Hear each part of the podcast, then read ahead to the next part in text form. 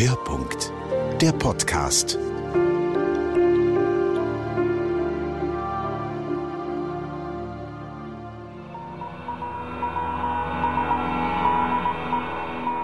Mir fällt sofort dieses ikonische Bild ein, was die Astronauten von Apollo 8 geschossen haben, der Erdaufgang über dem Mond. Und das gehört ja, glaube ich, zu den zwei wichtigsten Bildern dieser ganzen Missionen. Das ist einmal eben dieses Erdaufgangsbild und dann der Fußabdruck von, ich glaube, von Aldrin im Mondstaub. Und wenn man sich dieses Bild anguckt, und das kennt, glaube ich, fast jeder, dann fällt einem erstmal auf, wie zerbrechlich diese kleine blaue Kugel da ist, die da in der unendlichen Schwärze schwebt.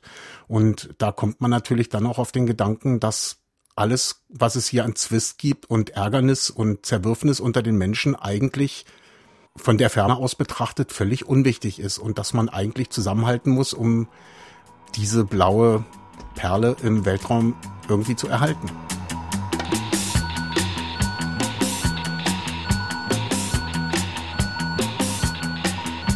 Also wenn ich von der Erde aus den Mond betrachte, dann fällt mir erstmal ein, dass da oben die Reste von den sechs Mondmissionen stehen und die werden auch noch in 100.000 Jahren da stehen, ein bisschen verwittert, aber da oben gibt's keine Witterung und nichts. Das ist also ein Technologiemuseum für die Ewigkeit, was da oben steht als Reste dieser Mondlandung. Und als zweites fällt mir immer ein, wie weit der eigentlich weg ist. Das Licht braucht, glaube ich, eine Sekunde, um da hinzukommen und wieder zurück. Also die beiden Sachen fallen mir jedes Mal ein, wenn ich nach oben gucke und den Vollmond sehe.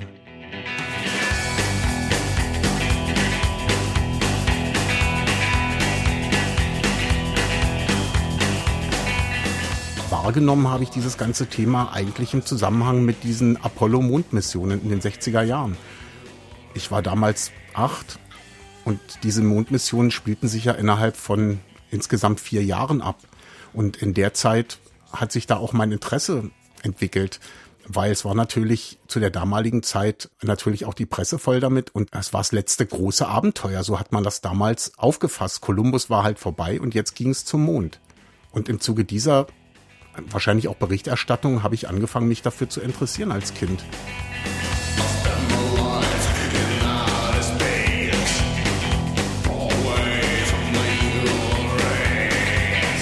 Es war für mich ein Gedankenraum und ein Fluchtpunkt.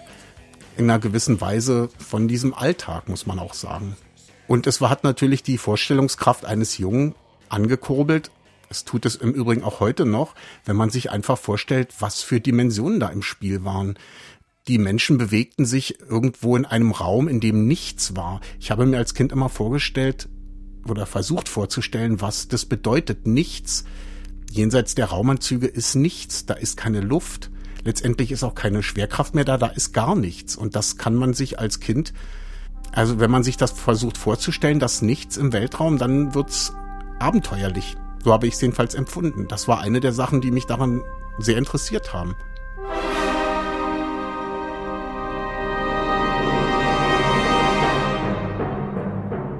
Am 20. Juli, als Apollo 11 auf dem Mond gelandet ist, da saß ich wie soll es auch anders sein, vor dem Fernsehgerät. Die sind ja gelandet irgendwie abends um 21 Uhr, also um halb zehn, 21.30 Uhr etwa. Und ich durfte an diesem Abend sogar aufbleiben, bis die ausgestiegen sind, nämlich irgendwie nach mitteleuropäischer Zeit war das so gegen halb vier Uhr morgens. Das war natürlich ein großes Abenteuer, da vor diesem Fernseher zu sitzen. Es wurde zwar in Farbe übertragen, habe ich irgendwann mal gelesen, aber bei uns gab es nur einen Schwarz-Weiß-Fernseher und das war natürlich schon ein Abenteuer, diese wirklich schemenhaften Übertragungen vom Mond. Man hat ja kaum was erkannt. Dazu dieses Apollo-Studio mit so ein paar hölzernen Journalisten aus heutiger Sicht würde man das so sehen und diversen Experten, die da die Berichterstattung gemacht haben. Aber für mich war das damals das Allergrößte, diese Sendung. Auch, dass ich so lange aufbleiben durfte und mir die Landung angucken. Beziehungsweise den Ausstieg, der kam ja spät. Ich war als Kind ein Apollo-Kid. Die Bezeichnung ist natürlich so ein bisschen ironisch gemeint. Gemeint ist damit eigentlich, dass ich doch viele Leute kenne aus meinen Jahrgängen, also das sind die Jahrgänge so, würde ich sagen, 1955 bis 1963, äh, die als Kinder ganz toll geprägt wurden von dem amerikanischen Mondprogramm. Weil das war eigentlich, wie soll man sagen, das amerikanische Mondprogramm, diese Apollo-Missionen, das war eigentlich so die Manifestation der Zukunft in den Augen von uns Kindern. Und wir haben das auch gespielt. Wir haben Apollo gespielt zu Hause. Ich habe auch heute Kollegen, wenn ich mit denen rede und stelle ich dann irgendwann fest, ach, ein Apollo-Kit.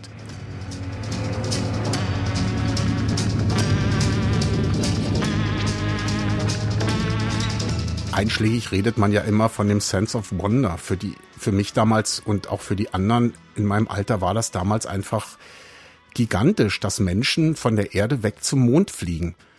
Natürlich spielt da auch eine Technikbegeisterung eine Rolle. Ich glaube, dass die 60er Jahre das letzte Jahrzehnt waren, in denen ungebrochen daran geglaubt wurde, dass die Technik für die Menschen nur Heil und Erlösung bringt in der Zukunft. Und auch die Zukunft wurde in den 60er Jahren noch ganz relativ nah dran projiziert. Da ging man ja davon aus, dass in den 70er Jahren schon Kolonien mit Zehntausenden von Menschen im Orbit um die Erde kreisen, dass man bis an 1980 auf dem Mars gelandet ist und so weiter. Das hat schon was mit ungebrochener Technik-Utopie zu tun.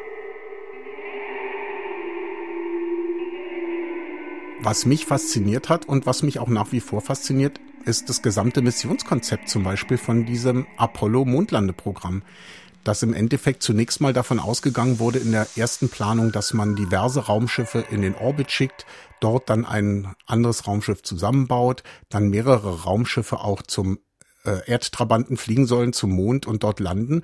Und äh, man hat halt erkannt, das äh, wäre einfach technisch so ein gigantischer Aufwand. Man müsste so starke Raketen bauen, dass das ganze Konzept irgendwann einfach zusammengestrichen wurde. Übrig blieb eine Rakete, in der alles drin war, drei Leute, die gesamte Mondlandetechnik und die so konzipiert war, dass Primat eben war, dass nichts schwerer sein sollte als unbedingt notwendig. Und diese Ingenieurleistung, die finde ich eigentlich nach wie vor interessant. Der Mann, der sich dieses Konzept ausgedacht hat, der wurde zunächst ja mal verlacht von der NASA und irgendwann kam dieser Plan nochmal auf den Tisch und dann haben die alle erkannt, das ist ja der Weg, wie es geht. Zwar der riskanteste Weg mit vielen Kopplungsmanövern im Weltraum und auf dem Mond und in der Mondumlaufbahn, aber das war der Weg, einzige Weg, der zum Mond geführt hat. Das fand ich technisch einfach auch begeisternd.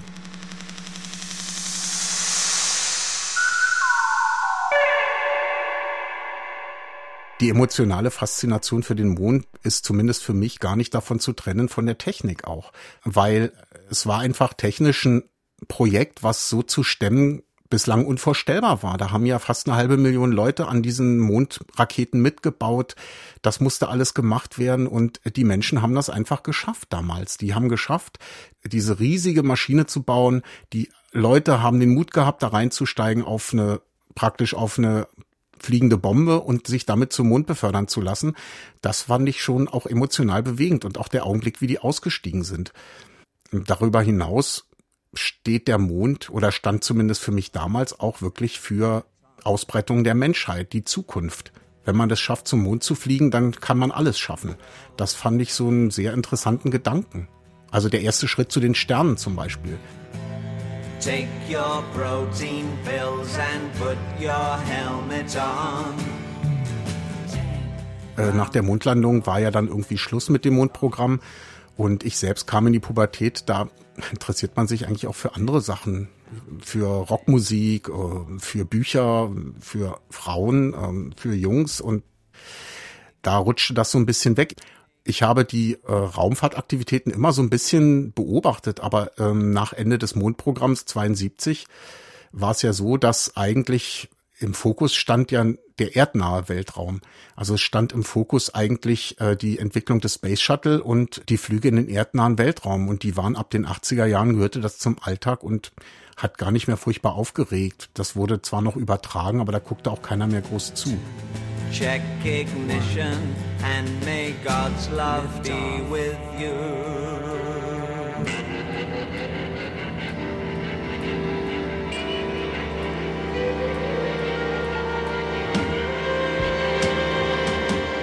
Eigentlich hat Romanistik und Weltraum nichts miteinander zu tun. Es gibt aber eine Überschneidung denn auf den Song Space Oddity von David Bowie bin ich aufmerksam geworden, als ich mit 14 Jahren in Frankreich im Urlaub war und mit ein paar Franzosen immer an einem Ort rumhing, wo ein Plattenspieler stand und zwei Singles. einmal, glaube ich, Big Bisou, eine französische Single, und eben Space Oddity von David Bowie. Und so saß ich da mit 14 mit lauter Franzosen und habe Space Oddity gehört. Und wie sich dann auch gehört, hat man sich natürlich bei diesem Rumgehänge auch in ein Mädchen verliebt. Und ähm, da musste ich halt dann auch Französisch sprechen, die nächsten Jahre öfters mal. Und so hat sich das irgendwie gefügt. Ich meine, das wäre jetzt der einzige Zusammenhang, der mir so spontan einfällt.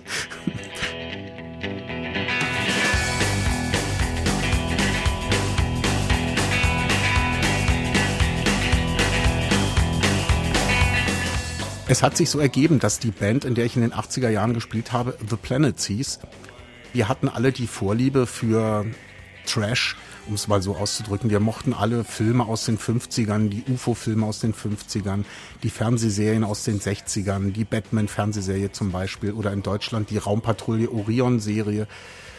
Und das hat uns alles irgendwie fasziniert. Es hatte auch immer alles so einen Spielzeugcharakter, diese ganzen Trash-Serien. Und wir fanden das halt interessant, das zu verbinden, auch mit so einem Garagenrock. Und wir hatten natürlich dann auch Vorbilder, die das auch gemacht haben. Das waren die B-52s und Devo und X-Ray Specs in England. Die hatten alle auch so ein bisschen die charmante Seite dieser ganzen Trash-Kultur erkannt und daran haben wir uns orientiert. Und äh, da die Band The Planets hieß, äh, stand dann bei uns natürlich der Weltraum im Mittelpunkt. Und ich konnte mich da konzeptionell natürlich ganz gut austoben.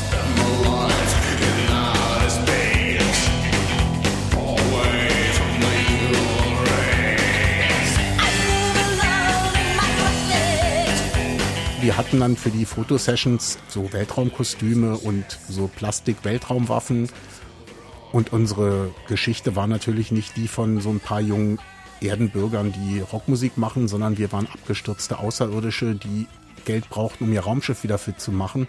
Und als Außerirdischer kann man auf der Erde natürlich nicht zur Bank gehen oder Rundfunkjournalist werden, sondern man muss was ganz Extravagantes machen, nämlich Rockmusik das war so ein bisschen die Legende dabei und das hat sehr viel Spaß gemacht.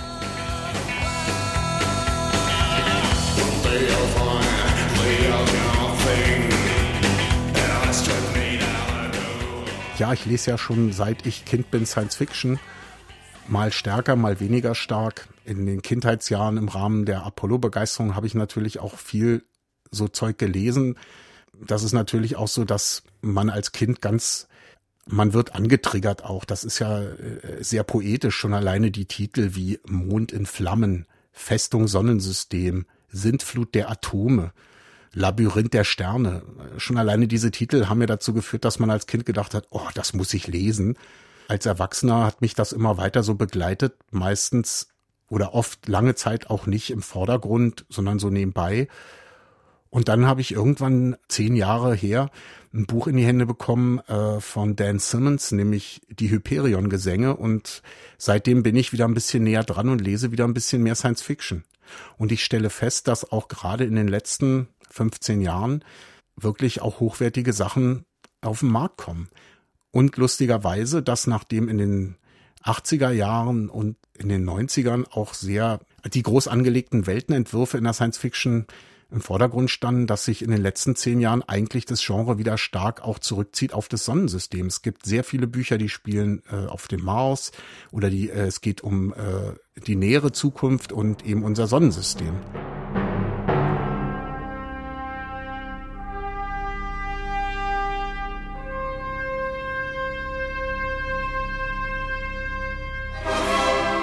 Naja, ich würde schon sagen, die Dystopie steht im Vordergrund. Das war in den 70ern ja auch so in der Science Fiction. Das hängt aber eventuell auch damit zusammen, dass Dystopie oder das Unglück ja auch einen höheren Nachrichtenwert zum Beispiel in den Medien hat als Glück und äh, Erfüllung. Das ist vielleicht auch einfach, hängt einfach damit zusammen. Meine Geschichte mit dem Mond ist vielgestaltig und noch nicht zu Ende.